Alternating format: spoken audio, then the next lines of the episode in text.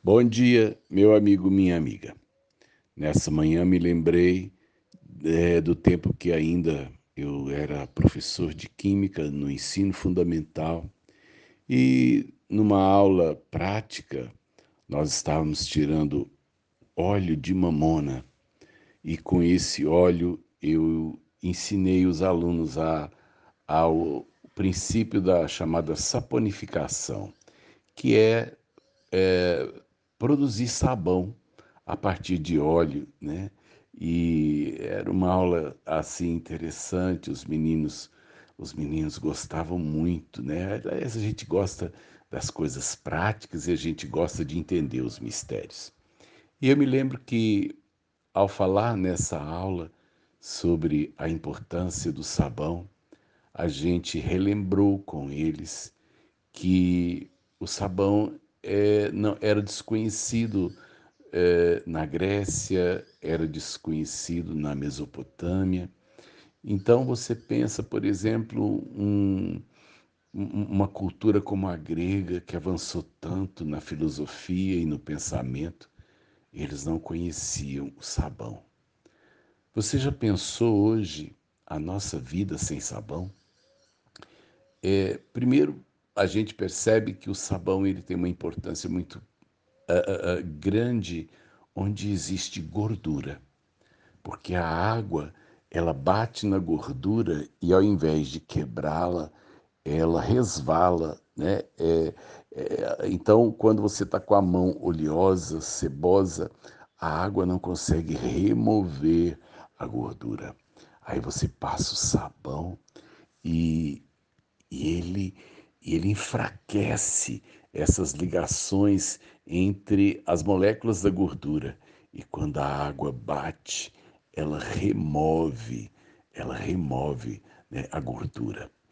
E aí eu fico pensando como é que as pessoas viveram tantos séculos sem essa coisa simples que é o sabão. E é interessante que o sabão é feito da própria gordura. Você usa soda, né? Isso, e usa o, a própria gordura para fazer algo que depois você vai removê-la. E os gregos antigos, então, ao que me parece, eles passavam óleo, por exemplo, na pele e raspavam, eh, raspavam a pele com o óleo e tiravam o excesso com a água era a maneira com que eles encontraram de tirar essa substância, né, que de alguma forma a nossa própria pele produz. O sabão é algo importante.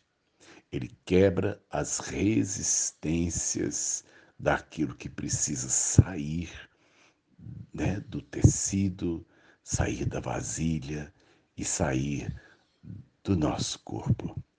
Há coisas que precisam sair da gente, mas elas resistem a sair, porque parecem que estão impregnadas na gente, mas o sabão vem e desfaz a força que essas coisas têm para resistir à limpeza.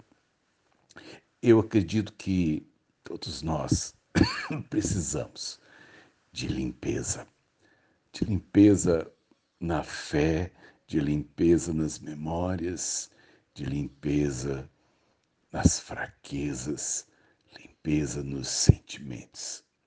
Todos nós precisamos, com urgência, de que a água, a água limpa que vem de Deus, nos lave física, espiritual e emocionalmente. Mas eu preciso o sangue do Senhor Jesus, o sangue que nos purifica de todo pecado, quebre toda resistência humana contra aquilo que precisa sair de mim. Ele desfaz toda resistência a mudanças e a limpezas que cada um de nós carece.